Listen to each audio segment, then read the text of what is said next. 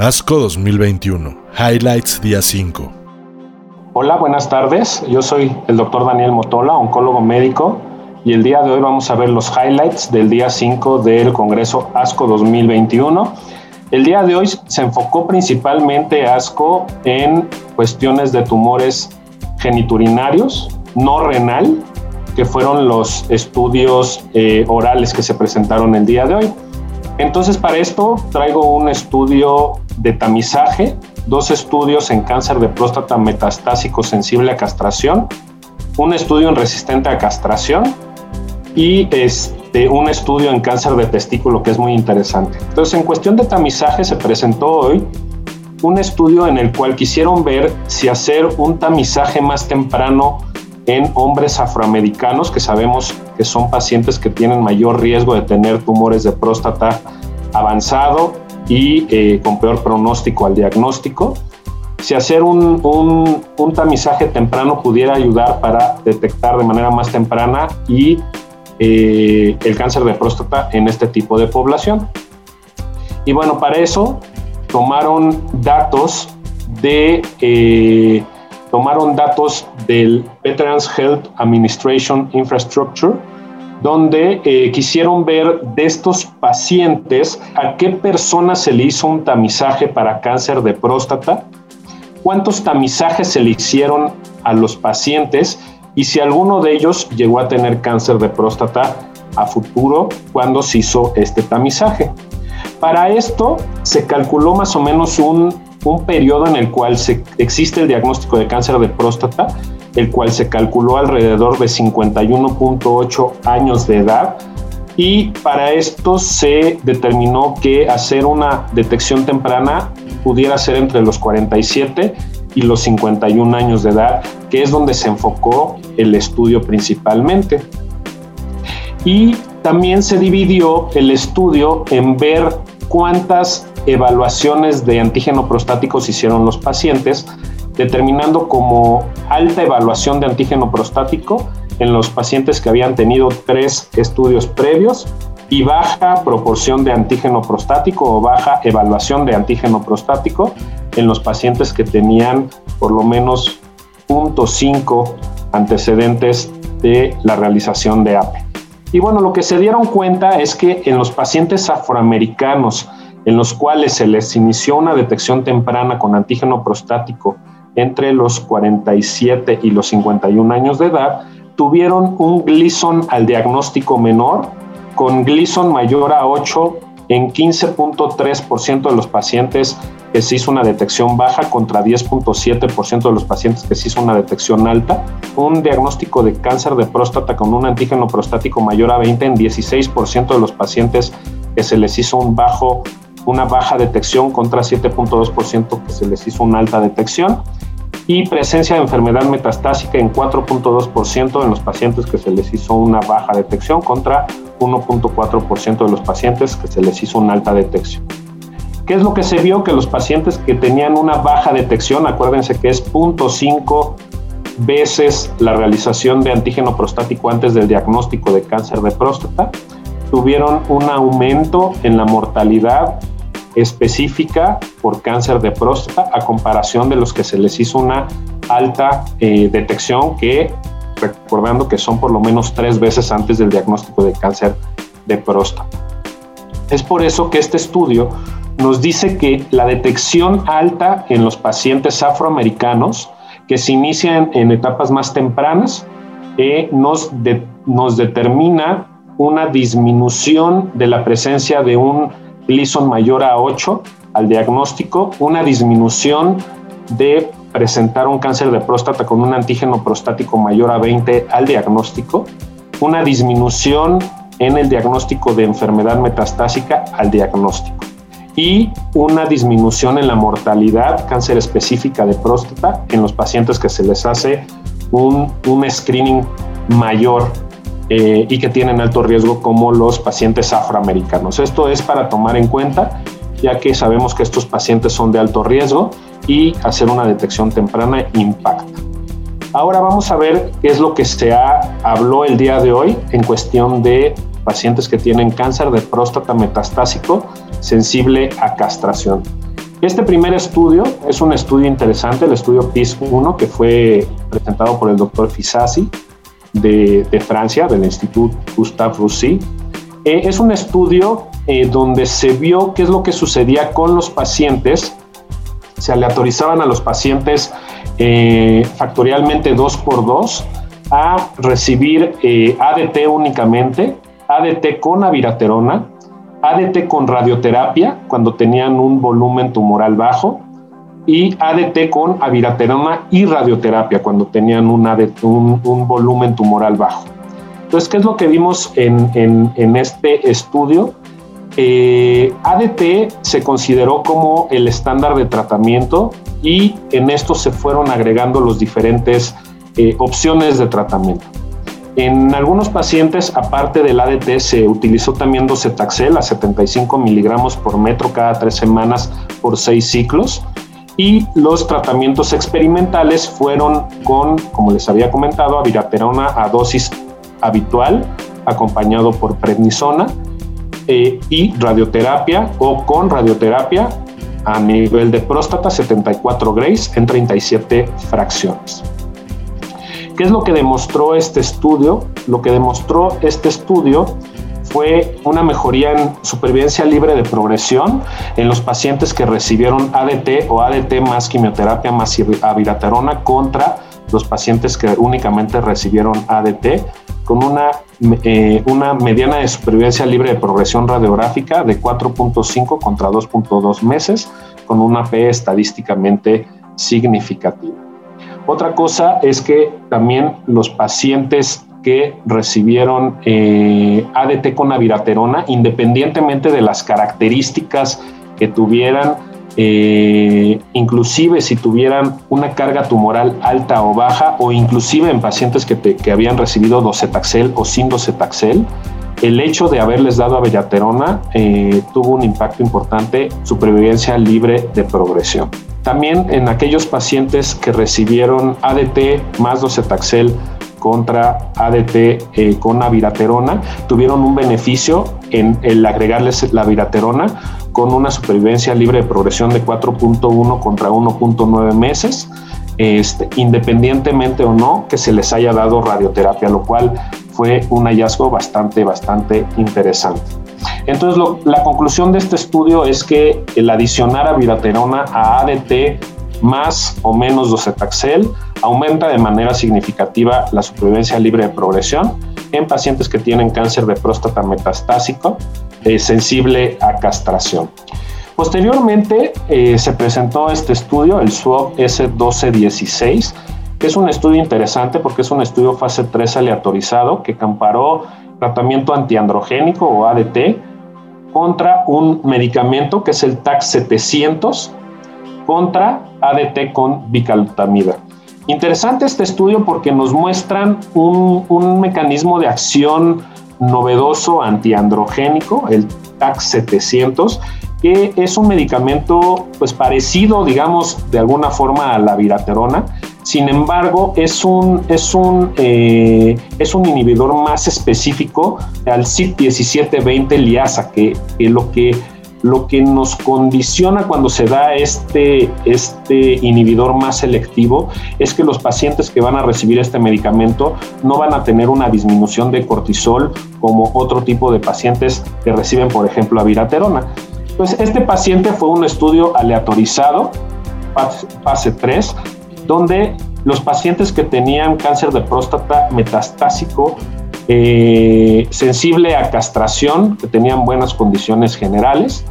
se aleatorizaban a recibir ADT contra ADT más TAC 700, 300 miligramos vía oral dos veces al día, versus ADT contra bicalutamida. El objetivo primario de este estudio fue la supervivencia global, los, los, objetivos secundarios fue, fueron supervivencia libre de progresión eh, y reacciones adversas principalmente. Este estudio es muy interesante ya que fue un estudio bien balanceado,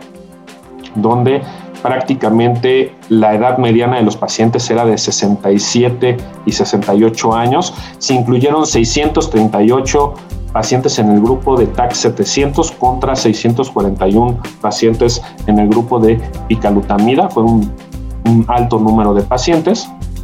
y pues prácticamente ambos grupos fueron bien balanceados. ¿Qué es lo que sucedió? Existió una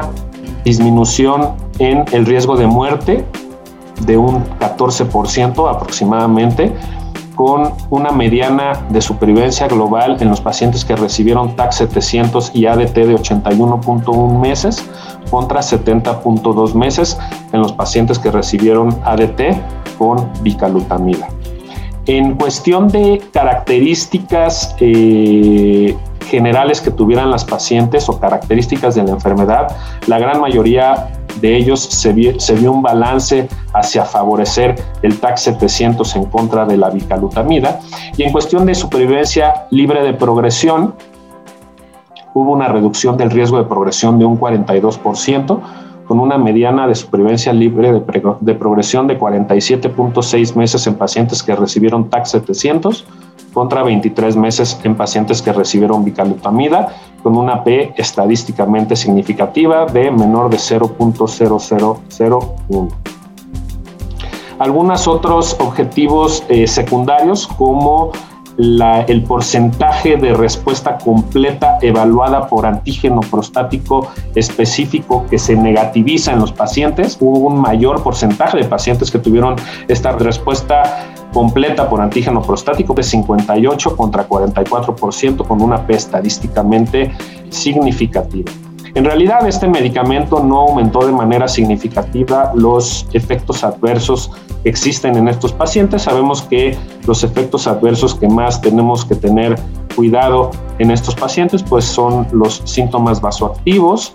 hubo fatiga y 43% de ellos tuvieron hipertensión. A lo mejor la hipertensión es algo que tenemos que vigilar en los pacientes que reciben un medicamento de este, de este tipo. Como conclusiones de este estudio, el estudio S1216 encontró que existía un aumento significativo en,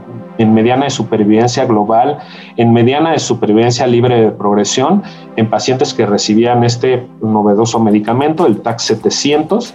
eh, acompañado con ADT, a comparación de ADT más bicalutamida en pacientes que tienen cáncer de próstata metastásico sensible a castración.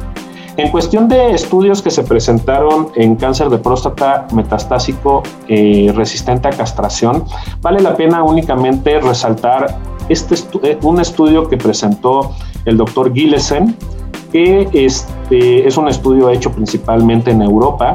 donde vieron cuál era el beneficio de dar tratamiento este, de, dar tratamiento de salud ósea, principalmente bicalutamida o ácido soledrónico, en los pacientes que habían ingresado a los estudios EORTC 1333 o al estudio PIS-3. Sabemos que ambos estudios son estudios donde se vio cuál era el beneficio de agregar este, medicamentos como la viraterona y radio 223 y también eh, ver cuál era el beneficio de agregarle el radio 223 a pacientes con ensalutamida. Sabemos que en los pacientes que reciben radio 223 y aviraterona, por ejemplo, existe un aumento en el riesgo de, fracturas, inclusive de fracturas en huesos que no tenían metástasis. Y lo que quisieron hacer estos, eh, estos autores de manera retrospectiva fue ver si existía algún beneficio en, en, la presencia de estas fracturas en pacientes que hayan recibido en ambos protocolos la utilización de un medicamento como denosumab o como ácido soledrónico. Y es muy interesante saber que en, en, en ambos estudios no existió ningún eh, paciente que se les permitió agregar un medicamento de este tipo a mitad del estudio. Eh, en ambos estudios eh,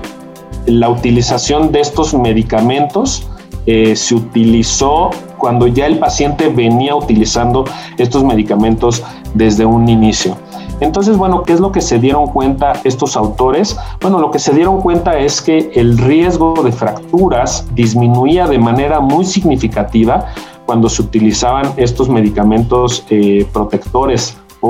como ácido soledrónico y denosumab, en los pacientes que estaban recibiendo ensalutamida con radio 223 De hecho, si uno se da cuenta, en los pacientes a los 12 meses, más o menos eh, existía un aumento en el riesgo de fracturas de hasta eh, una incidencia acumulada de 37 veces o,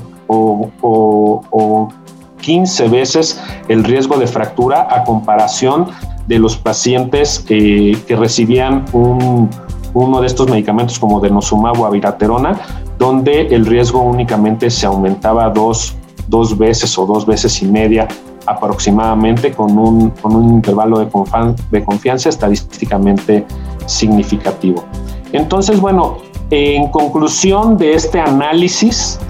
es que a un año el riesgo de, fractura en los pacientes que reciben eh, ensalutamida y radio 223 es de 37.1% eh, eh, en los pacientes eh, que reciben ensalutamida con radio 223 y se disminuye de manera muy significativa hasta menos del 3% en los pacientes que reciben alguno de estos medicamentos como son denosumab o ácido soledrónico, lo cual este, lo que nos dice este estudio es que en todos los pacientes que reciben eh, radio 223 junto con ensalutamida o junto con aviraterona, vale la pena agregarle uno de estos medicamentos. Y bueno, este, el último estudio es que quiero discutir con ustedes, es un estudio donde se, donde se evaluó cuál era la mortalidad de los pacientes que recibían un tratamiento con cisplatino y que tenían el antecedente de tener enfermedad eh, o cáncer testicular y que habían recibido este cisplatino anteriormente, ya que existe varia evidencia donde se demuestra que los pacientes que han recibido un tratamiento para cáncer de testículo a la larga pueden llegar a tener una disminución en la supervivencia con un exceso de muerte de entre 36 y 40% a comparación de la población general. Y eso es muy importante y lo que quisieron ver ellos es por qué fallecían más estos pacientes que habían recibido tratamiento. Para esto incluyeron 5.707 eh, hombres diagnosticados con cáncer testicular entre 1980 y el 2009 y quisieron eh, agregar o incluir a este estudio únicamente a aquellos pacientes que tenían eh, todos los datos completos de qué tipo de tratamiento se les dio y que tuviéramos un dato completo eh, de si tuvieron alguna mortalidad por alguna causa específica, ¿no? Entonces, lo que se dieron cuenta es que eh, la mediana de seguimiento en los pacientes fue de alrededor de entre 17 y 19, este, 19 años aproximadamente. Eh, la edad al diagnóstico de los pacientes fue mayor en los pacientes este, que no tuvieron una mortalidad por cáncer de testículo, por ejemplo, o sea, por, que se murieron por otras causas. La mediana al diagnóstico fue de 44.6 meses en estos pacientes contra la generalidad que fue de 33.1 años. Y bueno, ¿qué es lo que nos demostró este estudio? La mayoría de los pacientes eran pacientes que habían recibido cuatro ciclos de tratamiento al momento del diagnóstico. Y lo que podemos ver es que existe un aumento en la incidencia de mortalidad en los pacientes que recibieron en algún momento de su vida por diagnóstico de cáncer testicular. Quimioterapia basada en platino aumenta la mortalidad con un HR de 1.23. Radioterapia por cáncer testicular aumenta la mortalidad con un HR de 1.28 y la combinación de ambos aumenta la mortalidad con un HR de 2.04. ¿Cuáles fueron las causas de mortalidad? Por ejemplo, aquí nos hablan que un riesgo que tienen los pacientes de tener segundos tumores primarios en pacientes que recibieron quimioterapia basada en platino aumenta el riesgo de segundos tumores primarios con un HR de 1.43, principalmente tumores en el labio, vejiga, esófago, leucemias, cáncer de pulmón. En los pacientes que recibieron radioterapia también aumenta el HR de mortalidad en 1.5, eh, principalmente tumores de vejiga, de páncreas, de, labio de estómago y de, eh, y de hígado. En los pacientes que tuvieron una mortalidad, pero que de esta mortalidad no fue secundaria a, este, a la presencia de un cáncer eh, segundo primario o a, a, una mortalidad por el cáncer testicular, otras causas fueron suicidios en pacientes que recibieron quimioterapia basada en platinos y enfermedad cardiovascular a largo plazo, con un aumento pequeñito, con un HR de 1.6 y 1.18 para, para, este, para enfermedad cardiovascular. Y en los pacientes que recibieron radioterapia sí tenían un aumento del riesgo de enfermedad digestiva que provocó la muerte en, con un HR de 2.46. También conforme fue aumentando el tiempo de seguimiento de los pacientes, también fue aumentando el riesgo de mortalidad. Aquí vemos que en los pacientes que se les dio un seguimiento entre 30 y 39 años, el riesgo de mortalidad aumentó con un HR de 1.6. Y otra cosa interesante es que cuando el diagnóstico del cáncer de testicular fue en edad más temprana, por ejemplo, en los pacientes que tenían menos de 20 años al momento del diagnóstico, el riesgo de mortalidad a largo plazo era mayor, con un HR de 2.27 que fue disminuyendo conforme fue pasando eh, las décadas, ¿no? Por ejemplo, de 30 a 40 años ya el riesgo disminuía a 1.3 y más de 50 años de edad al diagnóstico, pues prácticamente el riesgo se, se normalizaba. Entonces, como conclusiones, eh, se puede decir que sí existe un riesgo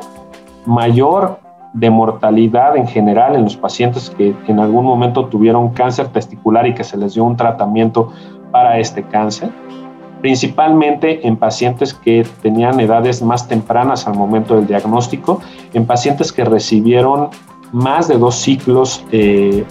con quimioterapia basada en platino. Importante saber que existió un aumento particular importante en la presencia de tumores eh, tumores segundos primarios y que eso causó la muerte y también existió un aumento en el riesgo de suicidio en estos pacientes. Entonces, con esto podemos definir que pues, estos pacientes hay que tener eh, mucho cuidado. Sabemos que el cáncer de testículo hoy en día con, con las herramientas que tenemos se puede curar aún en enfermedad, eh, en enfermedad avanzada. Sin embargo, pues hay que cuidar a nuestros pacientes y hay que darles vigilancia a largo plazo para que no se compliquen de alguna otra situación que aumente su riesgo de mortalidad. Con esto acabo, agradezco mucho que me hayan invitado a hacer este podcast y seguramente nos veremos ya de manera presencial en ASCO del 2022. Todo el mundo ya esperamos ese momento.